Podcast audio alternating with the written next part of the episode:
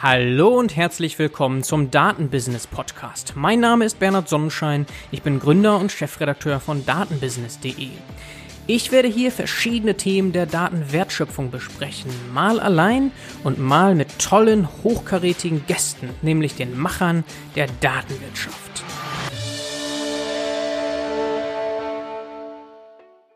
Heute haben wir zu Gast Dr. Shivaji Dasgupta, Managing Director und Head of Data und Artificial Intelligence bei der Deutschen Bank. Herzlich willkommen, Shivaji. Vielen Dank. Danke für die Einladung. Ja, schön, dass es noch klappt. Du bist nämlich ab morgen im Urlaub, hast du gesagt. Ja, genau. Endlich wieder haben wir noch untergebracht. Du bist jetzt erst der zweite aus dem Finance-Bereich, so ganz allgemein im Podcast, aber schon der dritte mit einem Hintergrund bei McKinsey, witzigerweise. Also gerade noch in der letzten Episode hatten wir den äh, Sebastian Klappdor da und du meintest, selbst den kennst du, weil das Münchner Büro von McKinsey gar nicht so groß ist. Mhm, genau, also Sebastian ähm, war ja kurzzeitig dann auch im Ausland, als ich McKinsey verlassen habe. Aber danach kam er wieder nach Deutschland. Also wir haben jetzt keinen direkten Kontakt, aber ich kenne ihn quasi ja von McKinsey-Zeiten. Ja, witzig. McKinsey so groß und dann kennt man sich dann doch. Ja, du bist Physiker, hast dort promoviert und ähm, dann eben, wie gesagt, warst du eine ganze Zeit lang bei McKinsey, sechs Jahre im Bereich digitale Transformation beim Kunden. Danach ein Jahr bei Pro7 Sat1, Senior ja. Vice President Data Technology beziehungsweise Chief Innovation and Strategy Officer. Mhm. Dann nochmal zweieinhalb Jahre bei der Versicherungskammer, Chief Data Officer und jetzt hast du noch einige andere Positionen parallel, bist aber vor allem, wie gesagt, eingangs bei der Deutschen Bank. Seit mhm. zwei Jahren nunmehr. Einige spannende Positionen stellen. Gerne füll das noch mit etwas mehr Leben. Was haben wir vergessen hier? Sehr gerne. Also ich meine, ich komme ja aus Indien, bin dann direkt nach meinem Studium quasi in Physik nach Deutschland gekommen, um in äh, Physik zu promovieren. Damals in München an der Technischen Uni und habe in äh, Quantum Computation promoviert. Damals war sie, also obwohl experimental, war sehr viel äh, so grundlegende Forschung. Und äh, diese Themen äh, sind jetzt heute wieder sehr, sehr wichtig, wie wir wissen, auch im Bereich von künstlicher Intelligenz, aber auch die Nutzung von Cloud. Da ist dieses Thema ähm, Quantum Computation jetzt wieder sehr wichtig geworden als ich da promoviert habe, unsere Experimente waren alle so in minus 270 Grad Celsius. Da haben wir unsere äh, Halbleiter-Chips so mit äh, flüssigem Stickstoff oder flüssigem Helium so äh, runtergekühlt und unsere Experimente gemacht. Und äh, damals schon hatte ich sehr viel mit Daten zu tun, weil all diese Experimente sind ja sehr datenintensiv. Wir haben äh, jede Menge Daten so in äh, mehreren Gigabyte gesammelt, die wir dann mit MATLAB ausgewertet haben, wo ich dann selber auch gecodet habe und äh, diese Programme geschrieben habe. Ähm, nach der Promotion habe ich mir gedacht, okay, jetzt habe ich sehr viel alleine im Labor Experimente gemacht. Äh, vielleicht ein bisschen Menschenkontakt schadet auch nicht. Und so bin ich zu McKinsey gekommen, habe dann sechs Jahre dort sehr technisch mit einem Fokus auf Technologiestrategie. Ich war ja auch in einem Bereich, das nannte sich Business Technology Office. Mittlerweile heißt es Digital McKinsey. Und ähm, der Name sagt ja auch, äh, also der Fokus äh, von diesem Bereich. Äh, ich habe sehr viele Themen rund um IT-Strategie. Äh, wie können IT-Bereiche, Technologiebereiche enger mit Business zusammenarbeiten? Diese Themen habe ich äh, primär gemacht für äh, McKinsey. Unter anderem aber auch äh, Themen rund um, wie können Unternehmen ihre Daten besser nutzen. Damals hießen die ähm, so Business Intelligence oder Datennutzung und nach und nach kam diese ganze Thematik rund um Big Data, Data Analytics, und so bin ich auch zu ProSieben gewechselt. Da war ich eher in dem Venture Capital, also ProSieben Venture Capital an der Schnittstelle, wo wir sehr eng mit Fernsehsenderbereich, also äh, Konzern, sowie auch die Daten aus den Startups und aus diesen äh, technischen äh, Investments, die wir hatten, dort genutzt um Rückschlüsse zu ziehen. Wo kommt der Kunde her? Wenn der Kunde zum Beispiel irgendwelche Videos anschaut, ähm, wann äh, bricht er ab? oder ähm, wie können wir bessere Conversion zu unseren äh, Werbungen bekommen. Und in diesem Zusammenhang äh, hatte ich auch Kontakt mit einem oder anderen. So bin ich dann auch zur Versicherungskammer gewechselt.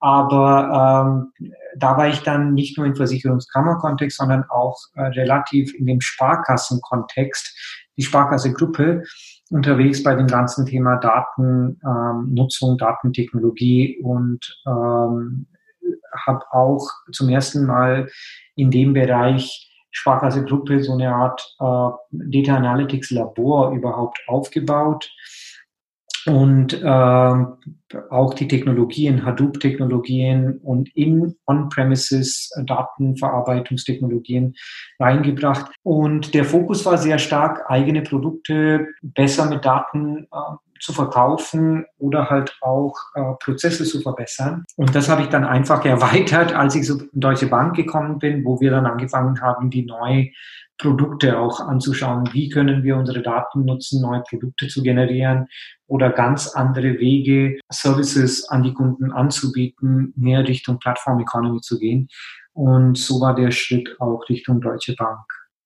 Mhm, okay, also du warst eigentlich schon länger dann im Banking-Bereich, wenn du gesagt hast, Versicherungskammer, Sparkasse schon, ne?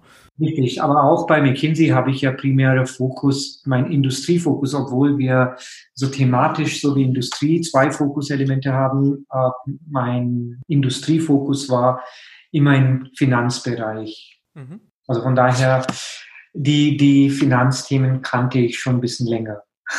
Mhm.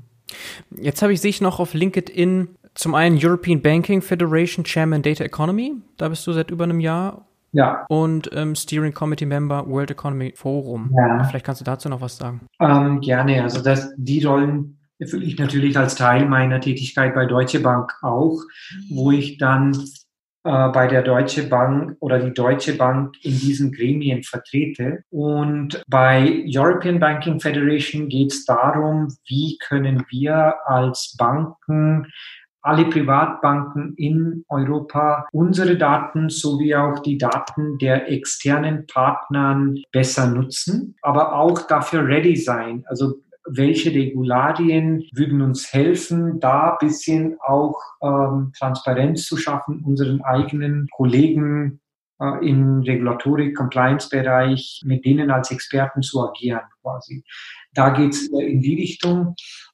Bei den anderen Themen, World Economic Forum, da ist ja diese, diese Organisation kennen wahrscheinlich meisten. Da geht es darum, wirklich als Think Tank zu agieren und zu überlegen, mit vielen anderen Banken in Kooperation mit World Economic Forum zu überlegen, was ist die Zukunft von Finanzservices mit KI oder äh, wegen KI, was wird die Zukunft der Finanzindustrie sein. Okay, also so kannst du nochmal über den Tellerrand dann schauen und bist auch noch zusätzlich Visiting Professor International School of Management ja. auch in München und kannst dann dort wahrscheinlich auch nochmal den Kontakt wahren eben zur Forschung oder zumindest zur Lehre, ne?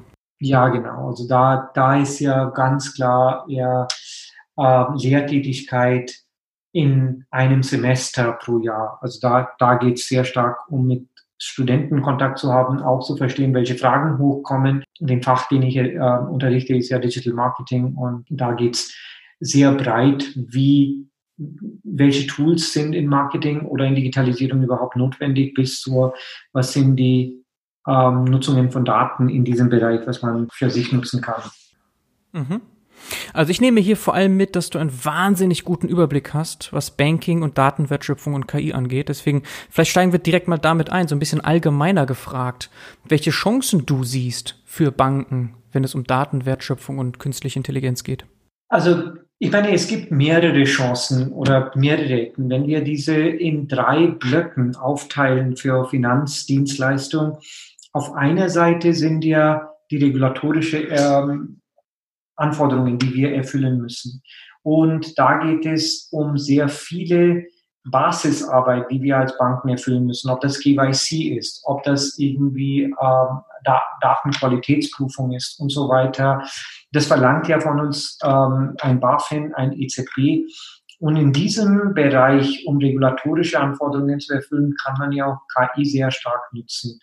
Ähm, wir können durch Texterkennung gegebenenfalls auch zum Beispiel Embargo oder solche ähm, Sachen künftig besser kontrollieren. Also welche Namen sind auf der Liste, wie können wir dann vermeiden ähm, oder Realtime auch äh, irgendwelche Transactions stoppen.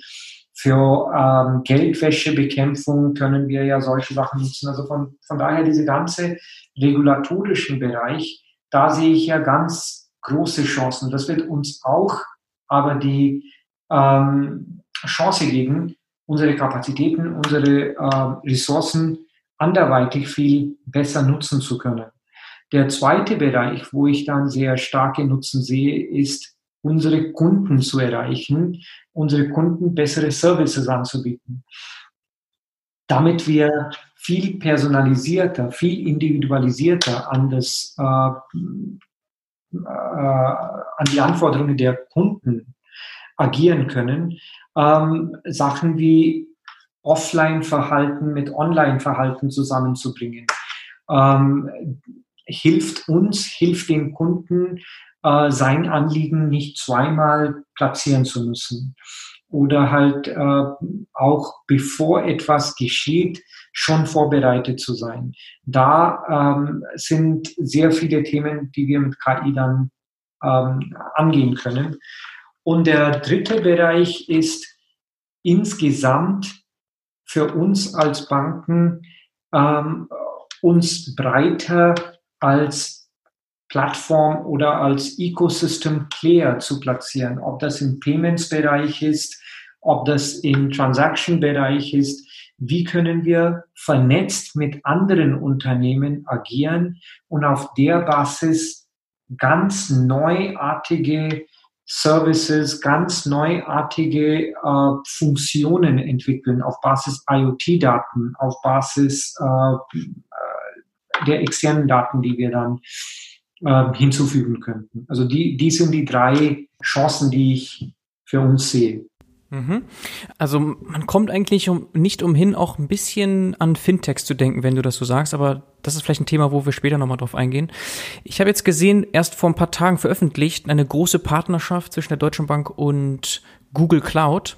Mhm. Vielleicht kannst du darauf mal eingehen, auch so mit dem Kontext Chancen, was du gerade erwähnt hast. Welche könnt ihr da tackeln mit dieser Partnerschaft? Aus meiner Sicht alle. Ne? Also ich meine, wir, wir haben bewusst diese Partnerschaft ausgewählt mit äh, Google, wo wir dann genau diese drei Themen mit Google angehen können. Ähm, ich meine, Google ist ein Technologieanbieter und wir haben die Expertise mit ähm, Banken Know-how und Finanzmarkt Know-how. Und äh, diese regulatorische Aspekte, diese Regula RegTech, sogenannte, also Regular Regularien, was man mit Technologien erfüllen könnte.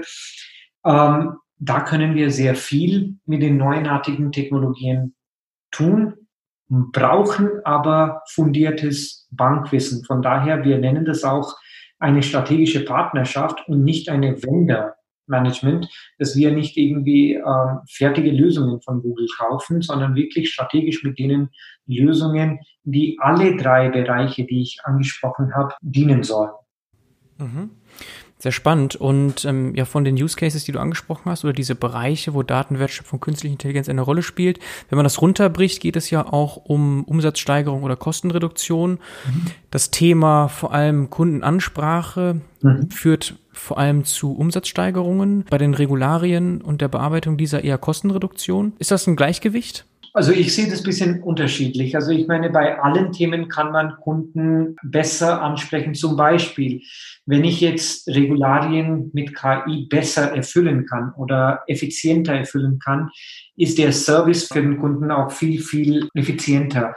Der Service für den Kunden ist auch viel angenehmer, wenn er jetzt nicht tausende Papiere erfüllen muss, sondern auf Basis der Daten Sachen schon pre vorgefüllt sind, also Pre-Filled-Formulare. Und ähm, da, das sind so Themen, die ich dann äh, sehr nüchtern in beiden Bereichen betrachte, dass alle drei Themenblöcke, die ich angesprochen habe, ob das Regularien sind, ob das Kunden, ähm, ähm, orientierte Themen sind oder halt neuartige Produkte, dienen dazu, dass wir Umsatz steigern können, aber auch existierende Prozesse, existierende Prozessketten erneut äh, definieren können. Mhm. Okay. Und wenn wir jetzt mal ganz konkret die Deutsche Bank uns vornehmen, alle diese Chancen werden ja dort natürlich eine ganz große Rolle spielen, unter anderem mit der Google Cloud dann bearbeitet. Und welche Herausforderungen siehst du in erster Linie? Also die Herausforderung ist natürlich, die größte Herausforderung sind die Fähigkeiten der Kollegen, der, der Mitarbeiter in der Bank, um solche Themen umzusetzen. Wir sind jetzt dabei, diese Themen aufzubauen und natürlich auch die Fähigkeiten in diese Richtung aufzubauen. Aber dadurch, dass diese Themen so neu sind, vor allem diese Schnittstelle Bankwesen, Finanzwesen, Technologie, dass jemanden zu finden, der eine technische Expertise hat, aber auch Bankwesen und Finanzwesen gut versteht, damit diese regulatorische Themen auch abdecken kann. Das sind genauso schwierig wie eine richtige Plattform zu finden oder die richtige Technologie oder vielleicht noch schwieriger an einigen Stellen als eine richtige Technologie zu finden. Von daher, das ist für mich einer der Schwierigkeiten. Es gibt andere Themen, die würde ich aber nicht jetzt als große Schwierigkeiten sehen, sondern die kann man an einer oder anderen Stelle mit äh, Technologie, an einer oder anderen Stelle mit ähm, bestimmten Workarounds lösen. Aber die sind so die Rahmenbedingungen, in denen wir arbeiten müssen. Das sind so die Regularien wie GDPR mit Datenverarbeitung oder halt auch die Guidelines um KI und natürlich dazu kommt die zusätzliche Regularien, die wir als Banken auch noch erfüllen müssen. Mhm. ich würde das auch nicht als Herausforderung nennen, sondern einer der Risiken für Banken, wie ich sehe, ist, wir sind als die einzige Industrie ähm, in Europa, die durch die Portabilität in GDPR gezwungen wird, unsere Daten an anderen Industrien zu geben über PSD2 wir bekommen aber im Gegenzug die Daten von der anderen Industrie nicht.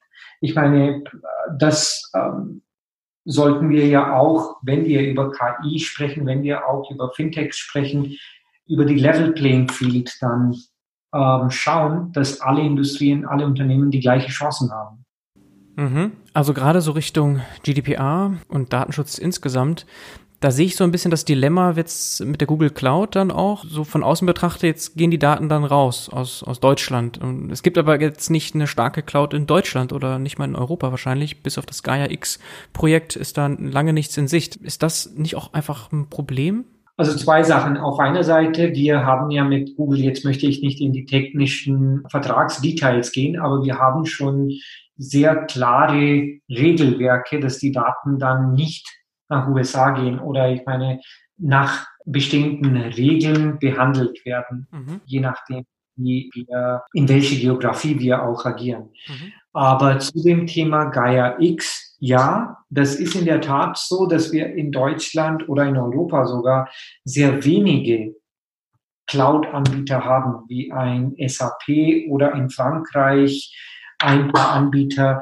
Es gibt kein pan-europäische Cloud Service Provider. Und ähm, da haben wir auch mit Gaia X partizipieren wir auch als Deutsche Bank.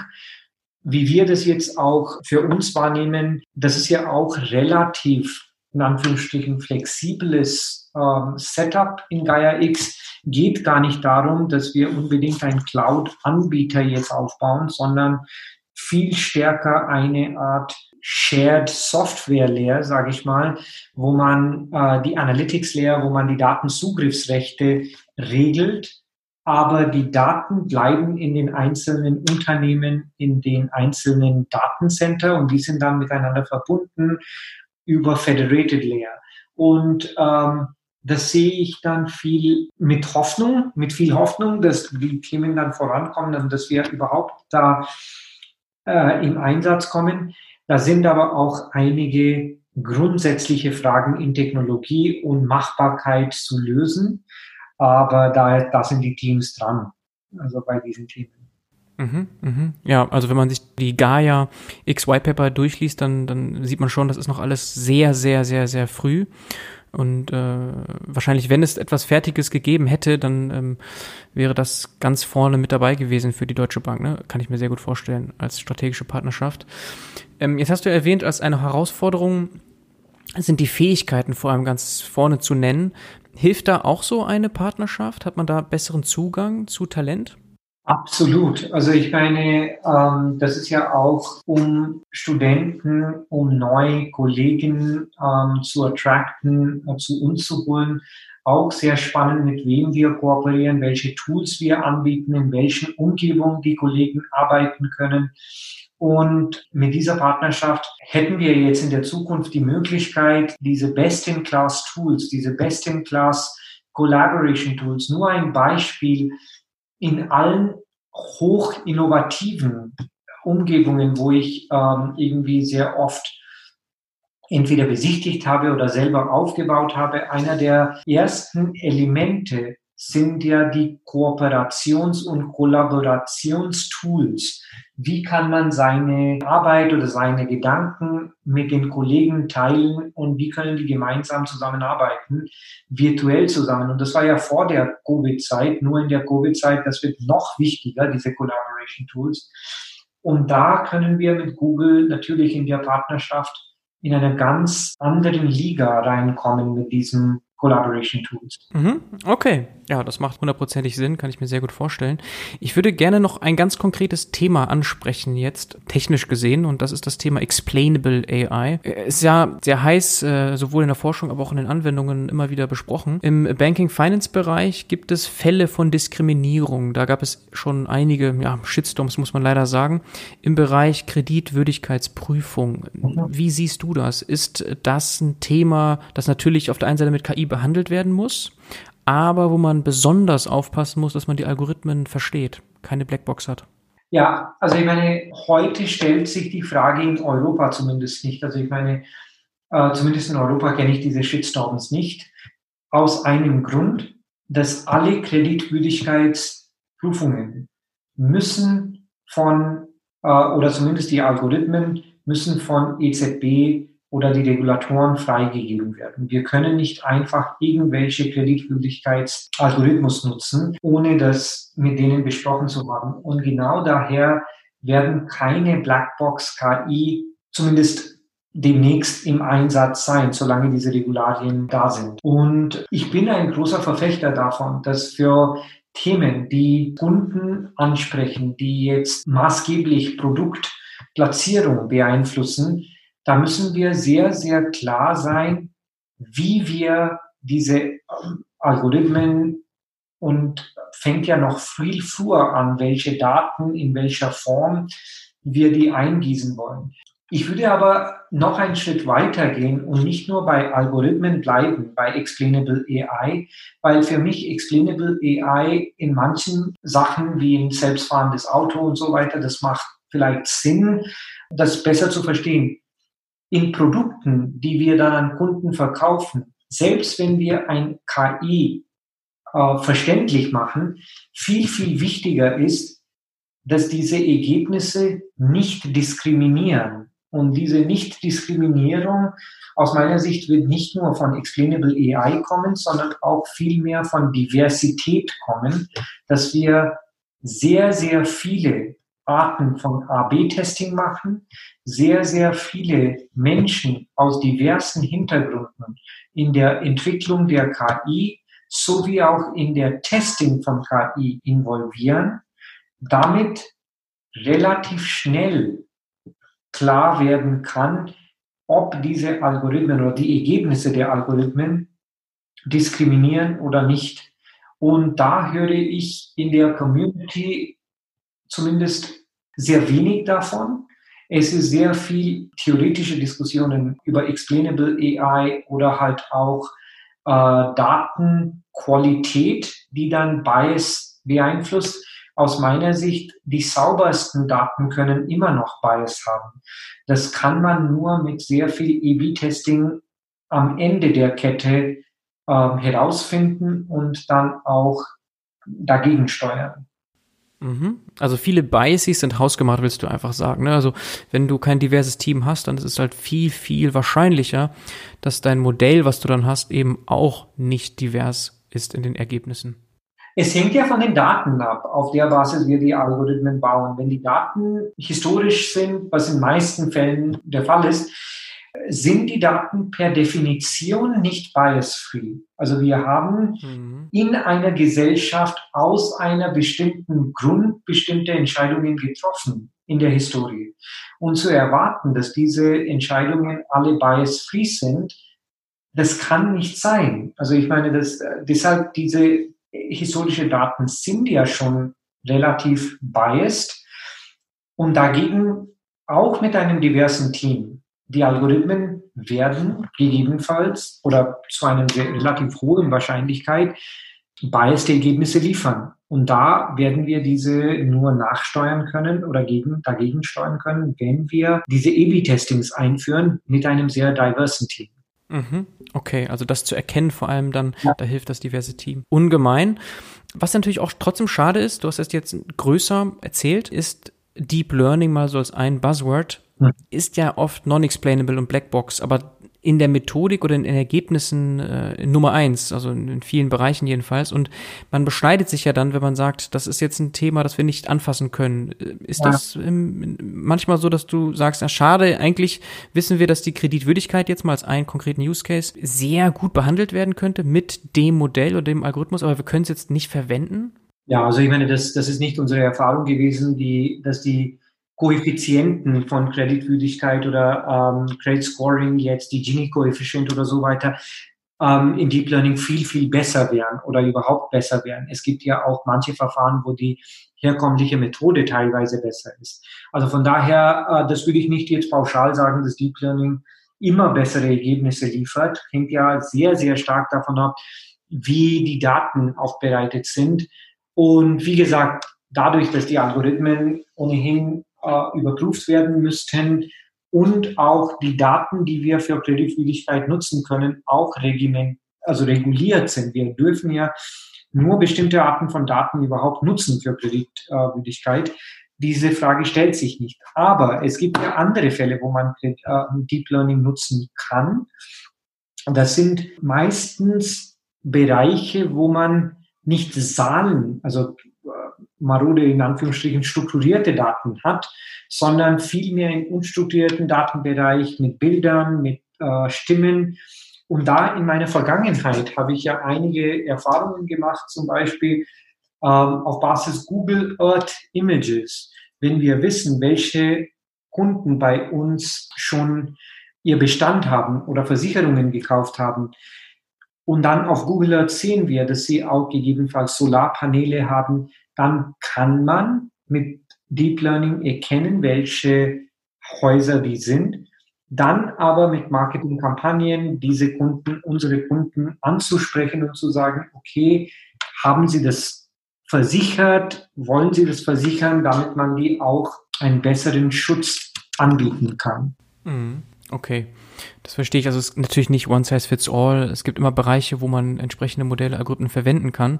Aber so, man kann schon sagen, explainable AI ist wichtig, aber viel wichtiger siehst du das Thema Diversity eigentlich, ne? Viel wichtiger sehe ich das Thema Diversity, vor allem ja. das Tun. Etwas, wenn man was erkennt, dass es nicht in die richtige Richtung geht, weil explainable hilft ja nur, das Erkenntnis zu gewinnen. Also es kann trotzdem genauso falsch sein, nur verstehst du es dann besser. Ne? Das ist dann vielleicht ein guter Ansatz, um dann eben das zu korrigieren, weil wenn es nicht explainable ist, ist es halt viel, viel schwieriger, dann stocherst du so im, im Dunklen wortwörtlich rum. Ne? Ähm, aber es muss ja trotzdem erkannt und behoben werden. Ja. Wir hatten jetzt schon das Thema Fintech so ganz, ganz kurz mal angeschnitten. Mhm vielleicht mal so als Überblick jetzt mit Covid, den Bewegungen, Wirecard und so weiter. Wo siehst du da, wenn wir mal die, so die Konkurrenz sehen jetzt, Deutsche Bank versus Fintech, wo steht die Deutsche Bank da? Also persönlich, und das ist meine Meinung sehr stark, ähm, ich sehe kein Versus. Dafür ist das Ecosystem viel zu vernetzt. Dafür ist das Ecosystem auch viel zu ähm, jetzt schon eng zusammengewachsen Daher, es ist eine Zusammenarbeit. Es gibt einige Sachen, die wir heute schon mit Fintechs machen. Ein Finanzguru zum Beispiel, wo wir auch selber beteiligt sind, da ähm, die Kunden Unterstützung bekommen, wie sie ihre Verträge anpassen können, wo sie ihr Geld besser sparen können. Da lernen wir als Bank auch viel, wie diese Fintechs arbeiten. Was, was, was ist der schnelle Weg, um Sachen zu testen, Sachen auszuprobieren? Und viele dieser Fintechs haben auch ihre Ursprünge in Finanzdienstleistungen. Ne? Also ich meine, die kommen ja aus Finanz, also viele dieser Fintechs, äh, die Founders waren ja auch beim Banken oder anderen Finanzdienstleistungen involviert. Also von daher, die verstehen diese Themen. Und da äh, kann man ja auch gut mit denen kooperieren, zusammenarbeiten und als Plattform agieren. Ein dritter Aspekt dabei ist natürlich der Tech-Bereich, der dann aus diesen Tech-Position Finanzservices gegebenenfalls aufbereitet, was ich als Tech-Fin nenne, so nicht nur Fintech, der wo man Finanzdienstleistungen auf einer technischen Weg an die Kunden bringt, stattdessen technische Lösungen, die gegebenenfalls irgendwelche Finanzservices auch bedienen.